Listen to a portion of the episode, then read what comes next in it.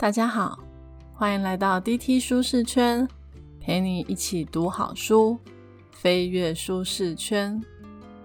以前我都说比尔盖茨推荐的书都是好书，今天我就要直接来介绍比尔盖茨写的书。这本书不得了，是一本非常重要的书，是攸关你我以及下一代生活及生命的书。书名叫做。如何避免气候灾难？讲到气候灾难，我想大家都不陌生。各大媒体、新闻、报章、杂志都有很多的报道。就算你没有深入看过这些报道，这几年极端异常的天气也让我们吃尽了苦头。像是今年台湾上半年就遇到了百年难得一见的旱灾，中南部呢有很多县市都轮流限水。水库的蓄水量持续的下探，甚至因为没有办法水力发电，一度出现了停电危机。停电有多痛苦？五月十三号那一天，全台大停电，我们都深刻的感受到了。如果呢，我们还是跟以前一样不重视地球暖化的问题，以后地球的天气就只有暴雨跟干旱两种，也就是说，要么就没有雨。大家轮流限水限电，像今年上半年一样痛苦。不然的话呢，就是来一个暴风雨闹水灾，那莉台风、八八水灾这种灾难会常常来报道，不只会破坏道路桥梁，还会有人因为这样失去生命、家园，整天都要灾后重建。想想就觉得超级恐怖的。为了避免气候灾难。其实人类是有办法可以处理的，这个呢也是比尔盖茨为什么写这本书的目的。从这本书里面，我们看到了很多道的曙光，知道这个世界有非常多的企业、研究机构正在发明很先进的技术以及设备，让地球环境可以减缓暖化，降低未来极端气候对我们的影响。你千万不要觉得改变气候跟我们这种小老百姓没有关系，因为刚刚提到的那一些减缓暖化的技术设备，还是有很多的问题，像是大量规模化的技术还不到位，成本太贵，资金有困难，政府政策还没有办法支持，所以身为小老百姓的我们，必须要先知道造成气候灾难的知识。才知道要怎么样支持这些正在为地球努力的企业或是机构，甚至呢，使用你的公民权利，发挥你的影响力，让政府经费投入二氧化碳零排放的各样设施。所以，是不是跟你还是很有关系呢？大家都知道，比尔盖茨已经够有钱了，他完全不需要靠出书来赚版税，但是他还是写了这本书来呼吁全世界的人民。他希望透过他对这个世界的影响力，让我们知道，即便我们可以做的有限，但只要人人有共识，一起朝着共同目标努力，地球不只有救，而且还非常乐观哦。你准备一起来完成这个世纪性的伟大工程了吗？那我们就开始喽。本集的 Podcast 将会为你带来以下四个部分：一、二零五零年。五百一十亿吨变成零。二、如何做到零排放？三、政府要做什么？四、我们要做什么？在谈地球暖化造成气候灾难前，有三个数字是大家可以记在心里的。第一个数字是五百一十亿吨。五百一十亿是全世界每年排放到大气中的温室气体吨数。五百一十亿吨的温室气体里面，除了二氧化碳之外，还包括了甲烷、一氧化二氮。但是为了方便理解，大家都还是说二氧化碳当量。等一下我说书的时候，也会用碳排量来作为说明。每年都会排放五百一十亿，但是二零二零年因为新冠肺炎，全球的经济活动大幅的衰退。照理说应该会减少不少温室气体才对，结果你知道吗？也才少了二三十亿吨，差不多降了百分之五。但是这百分之五我们付出的代价可是超高的，有上百万的人死亡，几千万的人失业。第二个你要记得的数字是二零五零，第三个是零，也就是说，我们的目标是二零五零年的时候要从五百一十亿吨变成零，就是零排放。大家有没有觉得这个目标也太遥不可及了吧？距离二零五零年只剩不到三十年，新冠肺炎这么严重，也才降了百分之五，怎么可能二零五零年就达到零排放呢？没错，这个目标超级难的，也是因为超难的，所以才需要全世界的人一起动员。先讲一下那五百一十亿吨是怎么发生的。其实呢，地球本身就有温室效应。因为温室效应的关系，才可以让我们不至于被冷死。用个简单的例子来说，大家夏天的时候把车子停在大太阳底下，阳光会透过挡风玻璃进到车内，而挡风玻璃又把部分的热能困在里面，以至于车内的温度比室外高出许多。这个就是温室效应。现在的状况是我们排出了太多的二氧化碳。这些气体困在大气中，让气温发生了变化。一旦气温发生了变化，就会产生极端的天气。其实，在还没有工业革命之前，我们本来就会排放二氧化碳到空气中。但是呢，植物还有一些自然生态会帮我们把这些二氧化碳给吸收掉，所以就不会使得气温增加。可是呢？因为后来科技的进步，人类开始燃烧化石燃料。化石燃料很重要哦，就是石油、煤炭跟天然气。使用这些化石燃料会排放出大量的二氧化碳。但是我们能不使用化石燃料吗？说真的，超难的。因为化石燃料对人类来说就像水一样重要。举个例子来说。我们生活中有非常多的用品都会用到塑胶，塑胶就是由石油制成的。而衣服中常用的聚酯纤维也是由石油提炼出来的乙烯所制成的。你平常洗澡会用到天然气，汽车需要汽油才能跑得动，马路上的柏油也是由石油提炼的，炼钢也需要石油。你可以数数看，你的生活中有多少钢铁制品吗？全世界呢，每天都在消耗一百五十亿公升以上的石油，这种用量已经不是说不用就能不用的，更不用说我们的电力来源有三分之二都是靠化石燃料发电的。但是大家不要担心，这不代表我们就没救了。在下个部分，我们将知道世界上很多伟大的科学家。他们对于不使用化石燃料做了哪些努力？大家可能会想说，五百一十亿吨一定要全部消失吗？减一半可以吗？事实是这样的，减排百分之五十不会使得地球的温度停止上升，只是速度慢了一点点，气候灾难晚一点到，但迟早都还是会发生的。如果没有在二零五零年以前零排放，全球平均的气温就会上升一两度。听到这，你是不是噗呲笑了？才一两度，我家每天的气温变化都好几度呢。这边呢，指的是全球的平均温度。工业革命到现在，全球的温度至少升高了一度。如果我们不减少排放，二零五零年左右就会再升高个。一点五到三度，二一零零年的时候会升到四到八度。不要小看这一两度哦，才升高一两度，就会让我们炎热的日子变多，会时常发生旱灾，还有森林大火。今年七月份，美国加州的森林大火就在二十六天里面烧掉了七点六个台北市。以后这种事会更常发生。再来就是会有一堆台风、飓风、洪水泛滥，海平面也会跟着增高。就像现在孟加拉的国土，就经常有百分之二十到三十是淹在水里面的。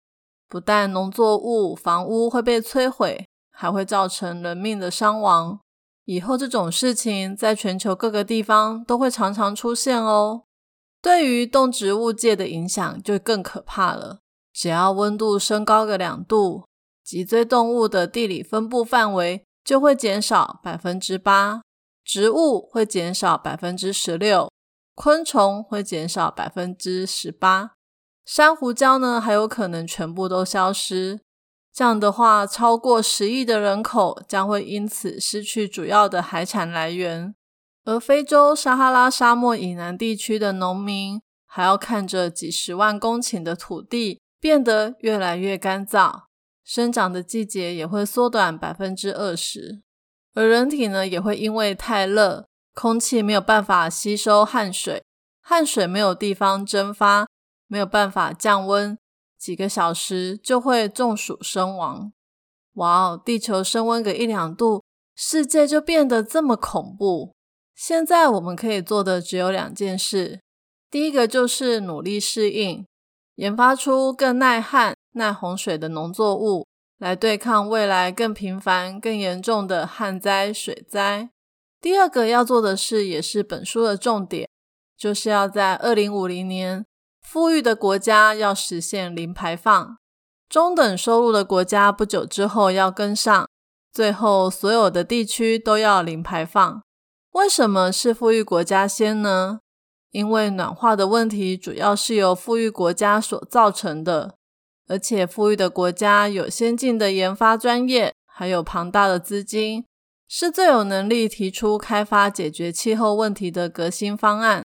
接下来，我们就要从各个面向来探讨，怎么消灭这五百一十亿吨的二氧化碳。这五百一十亿吨主要是由五大部分组成的。第一名是钢铁、水泥、塑胶的制造，占了百分之三十一。第二名是用电，占了百分之二十七。第三名是畜牧业、林业，占了百分之十九。第四名是各样的交通运输，占了百分之十六。最后一名是空调，占了百分之七。我们必须要一项一项让大家知道。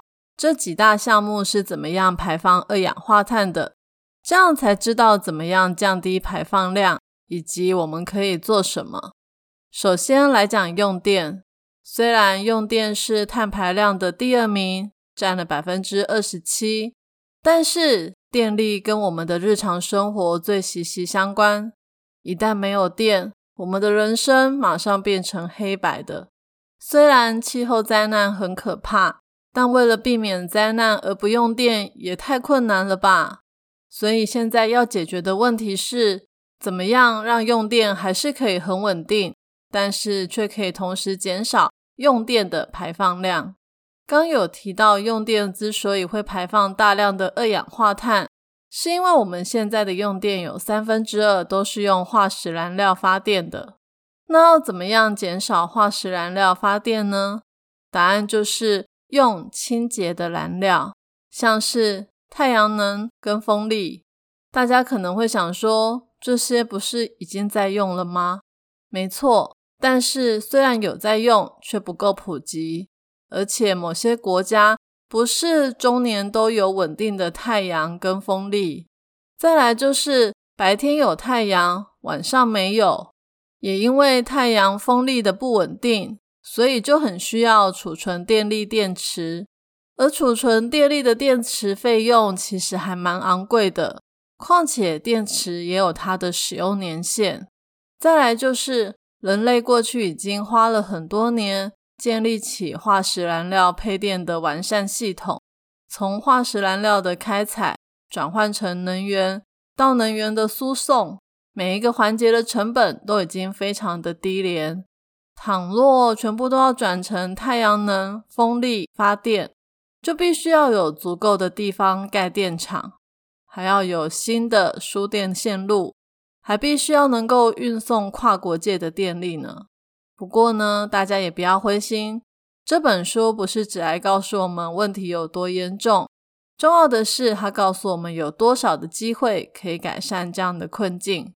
比尔盖茨过去十年收集到非常多新的研发技术，他也会去投资一些非常具有潜力的研发团队。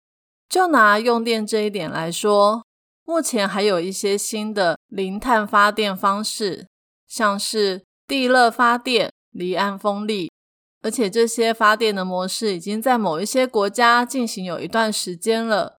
电池的成本也有一些突破性的进展。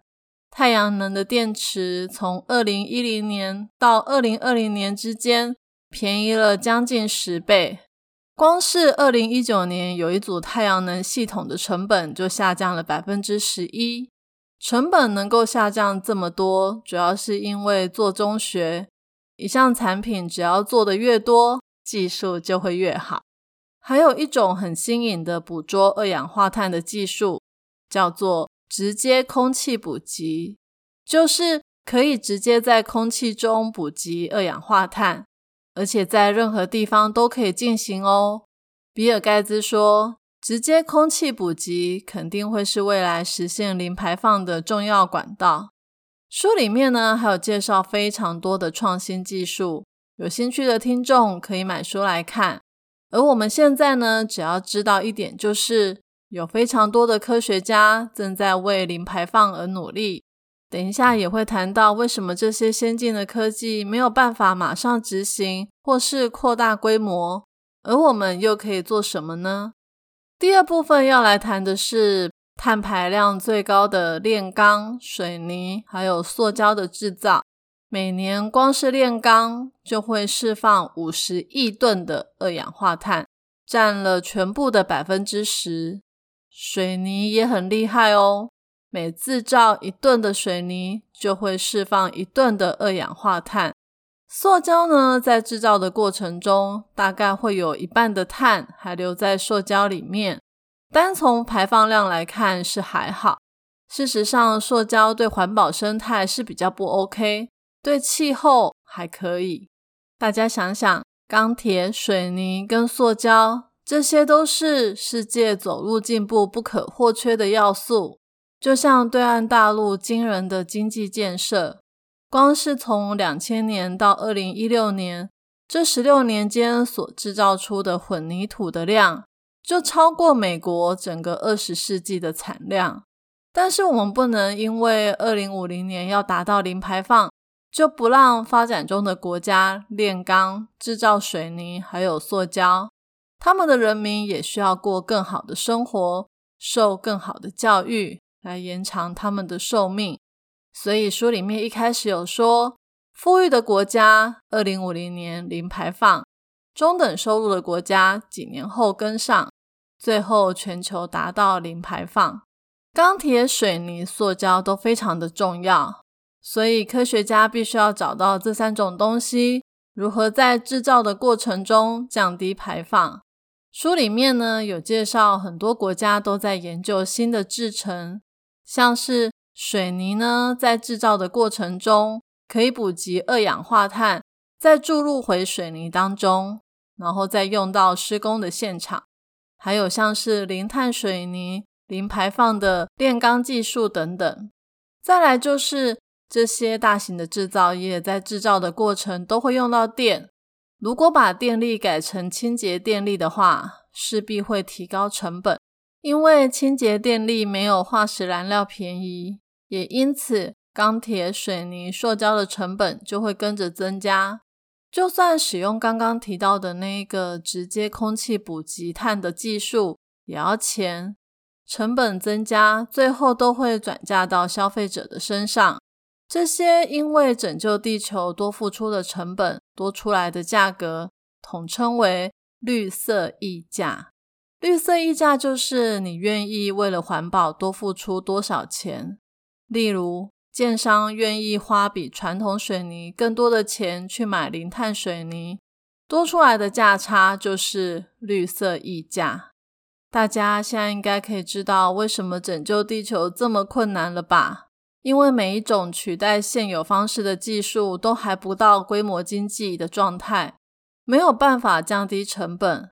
我们要使用就要多付钱，多付这些绿色溢价。溢价如果太高，贫穷的人或是国家根本就没有办法零排放。要让溢价降低，需要靠全世界的人一起多多帮忙。等一下，在第三、第四部分，政府跟我们可以做什么，会谈到怎么处理绿色溢价这个问题哦。第三个部分要谈的是畜牧业还有林业。在讲这个之前，来讲一下几年前我跟好姐妹的一段对话。通常呢，我去餐厅点餐，有牛肉、猪肉跟鸡肉可以选的话，我一定选牛肉。我超爱牛肉的，台南的牛肉汤、牛肉火锅。想到都会流口水。有一次，我发现我的好姐妹本来也都有吃牛的，突然有一天点餐的时候，她不点牛了，而且连续好几次都是这样。我忍不住问他说：“你怎么不吃牛了？”他居然说：“因为牛打嗝会释放甲烷，造成地球暖化，所以我尽量少吃。”我当下真的感觉到他头上冒出天使光环。也太伟大了吧！而且我以前都不知道牛打嗝会对气候产生影响。没错，牛打嗝会排放甲烷，而甲烷的暖化程度是二氧化碳的二十八倍。每年呢，因为牛打嗝放屁产出的甲烷，差不多是二十亿吨的碳排量，占五百一十亿的百分之四。除了牛打嗝以外，动物的粪便也会释放温室气体。多半呢是来自于猪粪、牛粪，也就是说，猪肉也要少吃了。还有一个很恐怖的循环，就是因为人类生活越来越进步，收入越来越高，所以也变得越来越爱吃肉，尤其是牛排啊、汉堡。大家都知道牛要吃草，所以就有很多人开辟牧场养牛。而食物呢，是属于全球性的商品，一国的消费就会导致另外一国的土地使用发生了变化。就像美国人吃牛排、汉堡，亚马逊的雨林就要遭殃了。他们受到大量的破坏，都是为了要开辟牧场来养牛。也就是说，你吃进越多的汉堡，他们就得砍越多的树木。大家都知道，森林是帮助地球吸收二氧化碳的重要工程。如果我们为了养牛就把它们给毁了，不止没有办法帮我们吸收多余的二氧化碳，而且树底下的土壤封存了很多的碳。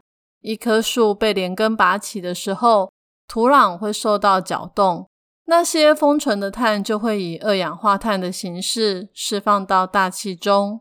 养牛，牛打嗝，排放甲烷。为了养牛，砍树，树又把二氧化碳释放出来，真的是一场可怕的恶性循环呢。第四个部分要讲的是交通运输。交通运输是我觉得相对于其他来说，科技比较进步而且普及的。大家现在应该可以看到，有越来越多的电动车在路上跑来跑去。以碳排量来说，全世界有十一辆的汽车在路上跑，碳排量加起来是第一名。第二名是巴士、卡车，再来是货柜船、游轮，飞机呢则是排到第四名。要怎么样减少交通运输的碳排量呢？再讲下去，感觉好像跳针一样，又要讲重复的东西，就是。不要再使用化石燃料了，改买电动车，使用替代燃料。但是电动车很贵，有绿色溢价，所以呢，我们也可以尽量少开车，少坐飞机，用更多的步行、骑脚踏车或是大众运输工具。最后来讲空调，空调是所有的家电中耗电量最大的。空调有分冷气跟暖气，冷气跟暖气比起来，冷气的碳排量是比较少的，暖气就比较严重，因为供暖还会使用到天然气或是其他的化石燃料。看到这，我终于有点松了一口气。还好台湾不算太冷，我们没有供暖，使用暖气的比例也不高。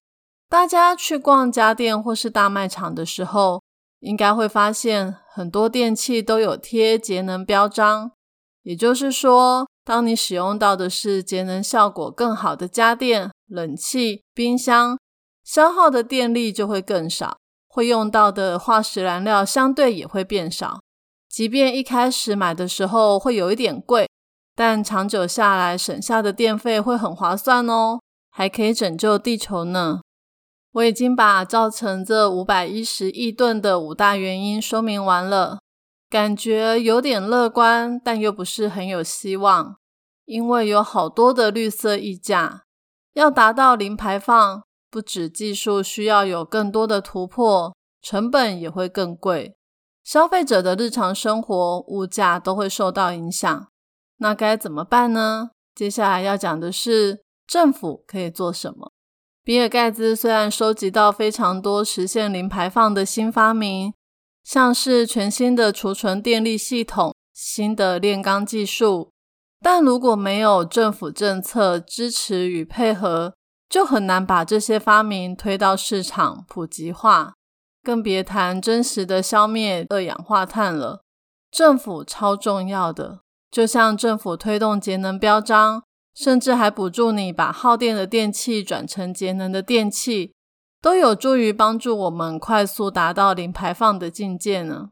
我们现在一直使用化石燃料，是因为化石燃料很便宜，但其实化石燃料的价格并没有真正反映出它所造成的损害，也就是提炼和燃烧化石燃料所造成的气候变迁、空气污染以及环境恶化。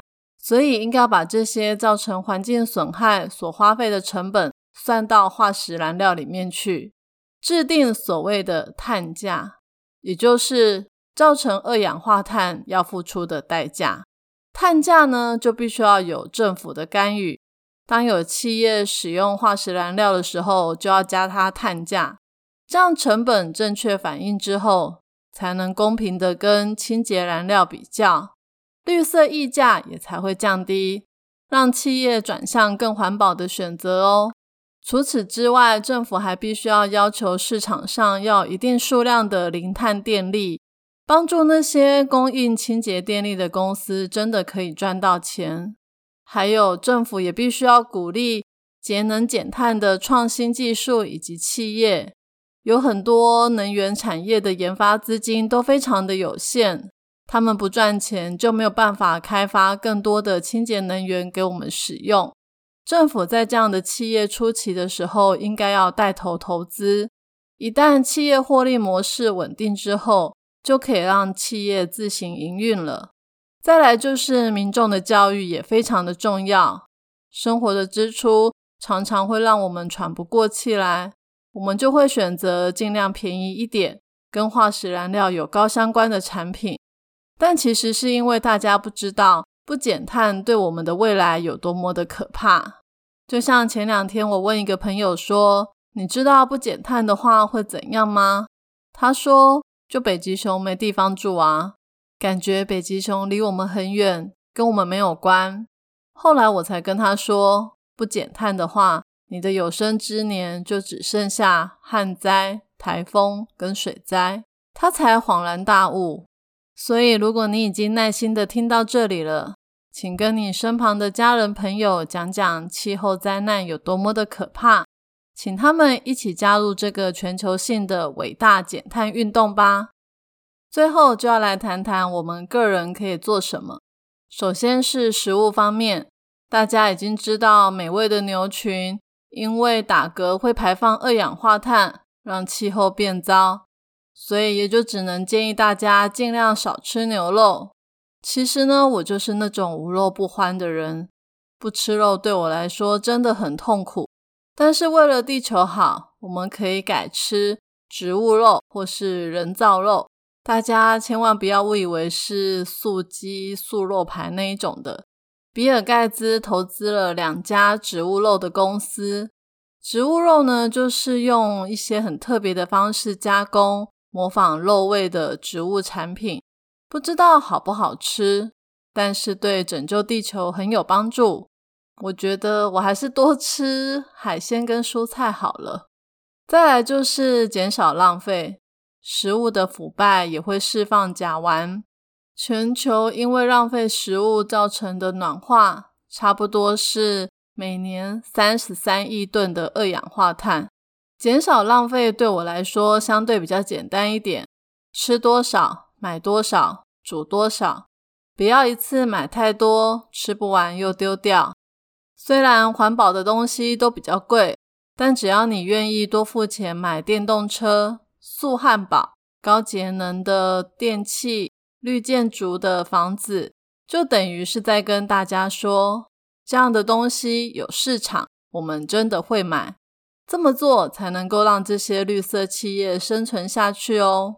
最后是发挥你公民的权利，支持有具体气候变迁因应方式的民意代表，把票投给他们，让他们拨预算的时候多多挪给清洁能源开发以及减碳的企业或者是方案，也帮助我们制定更多清洁能源的标准与政策。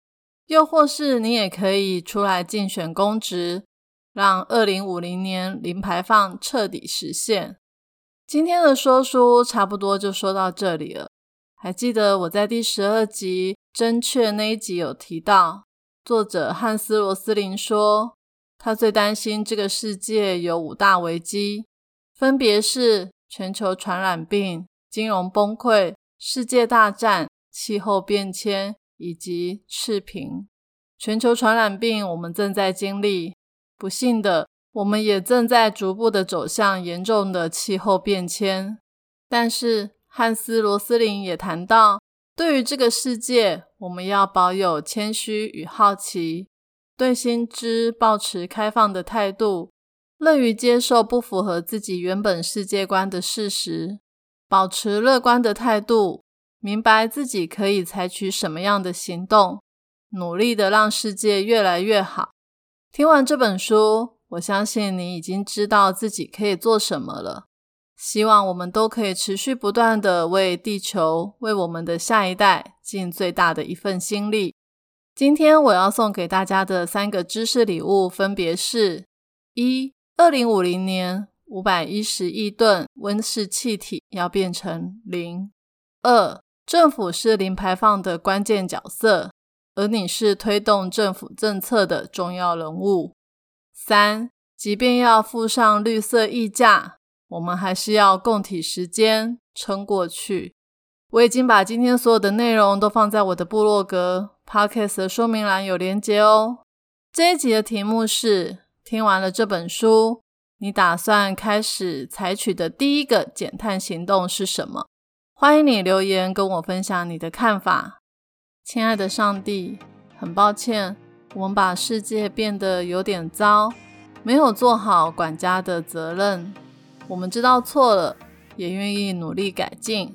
愿上帝多赐给我们一点时间，给我们充沛的智慧与能力，让全世界的人齐心合力的完成这个艰难的任务。我相信有你的帮助。这一切会更轻省一点，更快速一点。我是 Tilly，DT 舒适圈，一周一本好书，我们下周见，拜拜。